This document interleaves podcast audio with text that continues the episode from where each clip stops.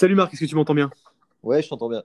Ok, bon, bah, bienvenue à tous sur le podcast. On va commencer directement avec euh, ce nouveau podcast avec Marc, encore une fois. Donc Marc qui euh, travaille avec moi sur la partie marchand de biens et qui est également maintenant mon associé sur la particulier dont on va parler aujourd'hui. J'ai fait un podcast dessus, mais je suis ravi d'accueillir aujourd'hui Marc qui est mon associé sur ce projet pour qu'on puisse partager un peu nos avis sur, euh, sur cet investissement qui est donc du coup, je te laisse l'annoncer Marc, qui est une villa à Bali. Excellent. Donc voilà, c'est un investissement qui est un petit peu atypique. Est-ce que tu peux expliquer un peu la démarche? Parce que c'est, il faut le dire, hein, c'est toi qui m'as un peu mis là, dessus sur, ce, sur cet investissement. je suis ravi d'avoir, euh, bah, d'écouter un petit peu ta version pour, euh, pour, euh, pour, pour nos auditeurs, tout simplement. Bah, moi, je pense que l'origine de tout ça, c'est déjà une pensée commune de la nécessité de diversifier un petit peu nos investissements. Je pense que tu le fais, euh, tu le fais de plein de manières. Je le fais de la même, je le fais également de, plein de manières. Et on s'est dit, avec, euh, avec tout ce qu'on mettait en place autour d'Empire, ben, on s'est dit que ça pouvait être intéressant de, faire un projet commun et de montrer que, ça peut être une aventure humaine aussi bien qu'une aventure immobilière.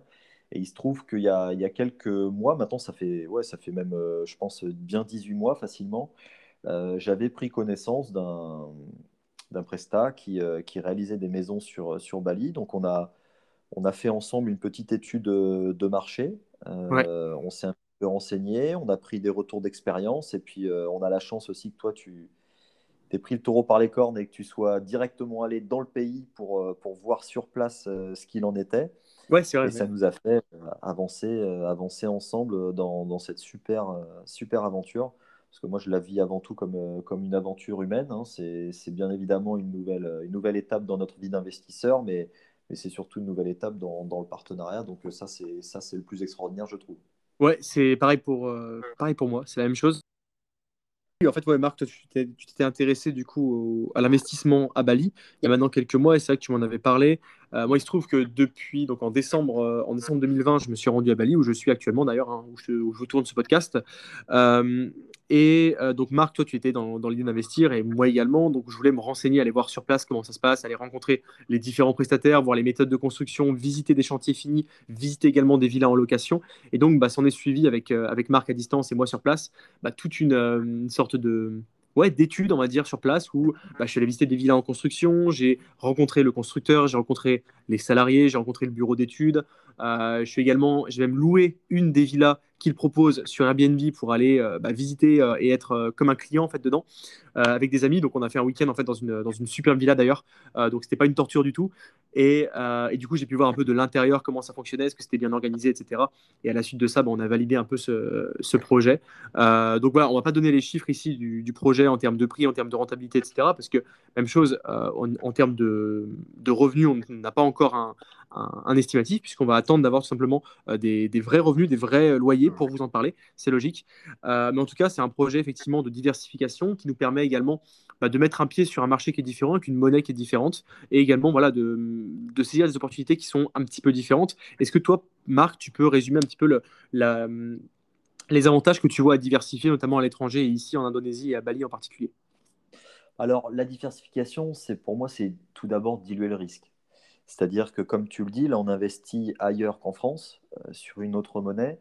On investit euh, sur un marché qui est extrêmement porteur d'un point de vue tourisme, en tout cas d'une manière générale. Là, c'est vrai que la crise sanitaire a un petit peu changé la donne, mais lorsqu'on investit, on investit sur le long terme et on peut pas on peut pas uniquement se fixer sur les six derniers mois et ce que ça représente en activité. Nous, on pense en tout cas que l'activité touristique de Bali euh, redémarrera de plus belle et qu'il y, a de très belles années euh, devant nous là-bas. Mhm. Donc c'est vraiment, moi, le premier point, c'est vraiment pouvoir diluer le risque. Et on le fait d'ailleurs aussi bien toi que moi dans tous les investissements immobiliers qu'on a pu faire en France, c'est-à-dire qu'on investit toujours de manière, euh, de manière structurée et on essaie de, de, voir ce qui pourrait un petit peu permettre la construction d'un empire et d'avoir des choses, même si d'un côté ça va un petit peu moins bien, de l'autre ça pourra toujours un petit peu équilibrer la balance. Donc, de manière sécurisée, c'est vraiment toujours. Exactement, c'est vraiment pour moi le, la clé de tout. Après, bien évidemment, c'est une prise de risque hein, d'investir à l'étranger parce que vous sortez de votre zone de confort et nous les premiers, on en a discuté euh, longuement avant. On a fait l'étude. À un moment, on valide, je pense, des critères qu'on avait communs qui étaient euh, les critères les plus importants pour prendre la décision. Et on est arrivé à, cette idée parce qu'on se dit que c'est une opportunité aussi d'avoir quelque chose d'extrêmement rentable. Hein. on tape sur une rentabilité importante. Euh, comme le dit Baptiste, pour l'instant, je pense que c'est n'est pas utile de parler de chiffres tant qu'on n'a pas fait les choses vraiment. Hein. La, la, villa, elle, débute, sa construction débute. On a, on a arrêté bien évidemment tous les plans, on est, on est arrêté sur tout ça. Mais je préfère qu'on parle de chiffres une fois qu'on aura de vrais chiffres en main. Mais l'objectif, effectivement, c'est d'avoir une rentabilité supérieure à ce qu'on peut trouver en France. Bien évidemment, il y a cet aspect-là qui est important. Il y a l'aspect également bah, où le fait d'investir ici, c'est à la fois un risque et à la fois une diversification du risque, puisque euh, le fait d'investir que dans une seule zone monétaire, quand on atteint un patrimoine en tout cas qui est important, euh, ce qui commence à être euh, notre cas à tous les deux, on a envie également de, pouvoir aller chercher effectivement quelque chose qui diversifie notre risque, mais également quelque chose qui va apporter du dynamisme éventuellement à nos revenus. Parce que bah, ici, euh, si on investit ici, c'est évidemment parce qu'on espère avoir un rendement effectivement qui est bien supérieur à celui qu'on pourrait avoir en France. Ça, c'est un point qui est important.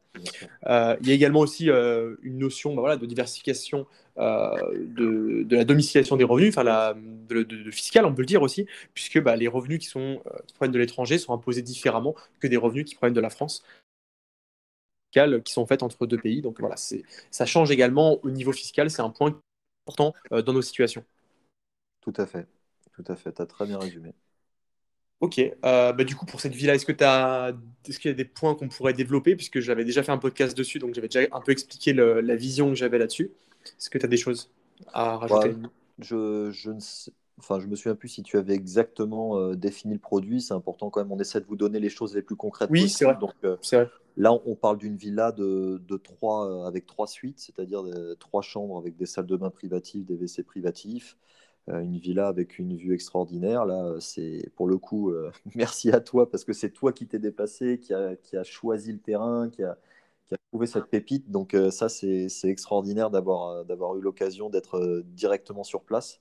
Ouais, on a un emplacement qui est extrêmement important. Ça, c'est un point qu'on doit souligner également pour, pour vous hein, qui écoutez ce podcast. L'emplacement dans l'immobilier, en particulier dans ce type d'investissement, c'est extrêmement important. Tout à fait, tout à fait. On retrouve, de toute façon, c'est un point central, on le dit, on le redit, un point central dans l'immobilier d'une manière générale, encore plus quand vous ciblez comme ça du, saisonnier euh, sur, euh, sur une clientèle qui, va attendre forcément quand on va à Bali. On n'attend pas d'avoir une villa contre un mur. Hein.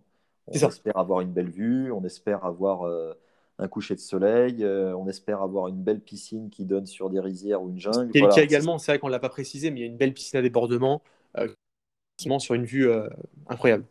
Mmh, tout à fait. Donc, euh, bon, il y, a une cohérence qu'on veut essayer de, je pense, de passer chaque. C'est de dire que l'étude de marché que l'on réalise en France, on a réalisé cette même étude de marché, même en investissant très loin de chez nous. Euh, l'étude de marché sur la clientèle, sur les, les, espoirs de rentabilité, les perspectives que ça peut euh, nous donner de la même manière. Sur le fait de faire quelque chose de qualitatif, ça s'applique également à cet investissement-là on, garde ces principes parce que pour nous, ce sont les principes fondateurs d'une stratégie qui fonctionne. Exactement. Ça, c'est un point sur lequel je voulais revenir aussi. C'est vrai, c'est que le, seulement en cohérence avec le reste de nos investissements, puisque bah, on vise encore une fois du haut de gamme en termes de, prestations, mais surtout et de location. On va viser des personnes qui ont moyen, qui ont moyen de payer, qui seront bah, des, personnes qui seront, on l'espère en tout cas, le plus respectueuses du bien possible, tout comme en France quand euh, quand vous ciblez des personnes qui ont un certain moyen, globalement, ce sont des, meilleurs profils qui vont mieux payer, qui bah, vont rapporter plus forcément, qui globalement aussi vont mieux respecter le bien. Donc ça, c'est quelque chose qui est important. Mhm. toujours cette vision haut de gamme, ou en tout cas euh, haut euh, du secteur, toujours en haut du secteur. Oui. Et c'est à nouveau, ça rejoint ce qu'on se dit, hein, ça sécurise aussi l'investissement. Ça sécurise les paiements, ça sécurise l'attractivité du bien, c'est extrêmement important pour tout. Totalement. Et un point sur lequel je voulais revenir aussi, puisque euh, vous savez, moi je ne suis pas du tout un grand défenseur de la location courte durée, qui est vraiment totalement différente, euh, à mon sens, pour deux raisons principales. La première, c'est que bah, le marché local est euh, très très différent d'un marché français. Et moi, je parle surtout de, de, location courte durée en France, qui est assez réglementé, très réglementé, et qui en plus est relativement sujette à des, à des changements euh, fréquents dans la loi, notamment à Paris, notamment dans les grandes villes. Plus de ça, euh, ici, on est sur, une, euh, sur un marché qui est vraiment différent aussi en termes d'offres. C'est-à-dire que les offres sur le marché de la location, euh, que ce soit des hôtels ou les autres types d'investissement ou de, pardon, location courte durée, euh, sont clairement inefficients et c'est pour ça qu'on a euh, ces stratégies-là. Et d'autre part, second point, c'est la plus-value. Est-ce que Marc, tu peux nous en parler aussi? Parce que dans le cas d'une location courte durée, ce que beaucoup d'investisseurs font comme erreur, c'est justement de ne pas prendre en compte la valeur du bien et de se dire, OK, mon bien, je le mets en courte durée, je vais générer une rentabilité qui en général en plus n'est pas terrible. Mais bon, si je fais pas de plus-value, c'est pas très grave parce que je vais gagner beaucoup tous les mois. Ouais, mm. alors ça, ça marche quand il n'y a pas de Covid. Le jour où il y a le Covid, ton bien, d'une part, il vaut moins, moins cher que ce que tu l'as acheté. Et en plus de ça, tu euh, tu gagnes pas d'argent. Donc là, c'est très, très compliqué en termes de finances. Il y a beaucoup de personnes qui ont fait faillite à cause euh, d'erreurs. Mm. C'est pas le cas. Est-ce que tu peux euh, développer ça, Marc, par rapport à la plus-value? Ouais, c'était un des critères aussi principaux lorsqu'on a échangé ensemble, hein, c'est de se dire on ne connaît pas l'avenir on ne sait pas de, quoi demain sera fait. Donc on se disait, euh, si on était amené à devoir revendre extrêmement rapidement, on a traité cette opération comme une opération d'achat-revente, comme une opération de marchand de biens, en se disant, il nous faudra minimum 20% de marge. Donc comment on, a, comment on a pu faire ça? Bon, Bien sûr, ça part de l'analyse du marché, de l'évolution du marché, de l'évolution de la demande. Hein. donc on s'est renseigné sur les demandes concernant des villas terminées, hein, en se positionnant dans, dans la situation où on voudrait la revendre et en se disant combien ça vaut. Ça s'est également euh, retranscrit dans la manière dont on, a pu négocier avec le constructeur euh, les coûts de construction de, la villa, le coût d'acquisition du terrain.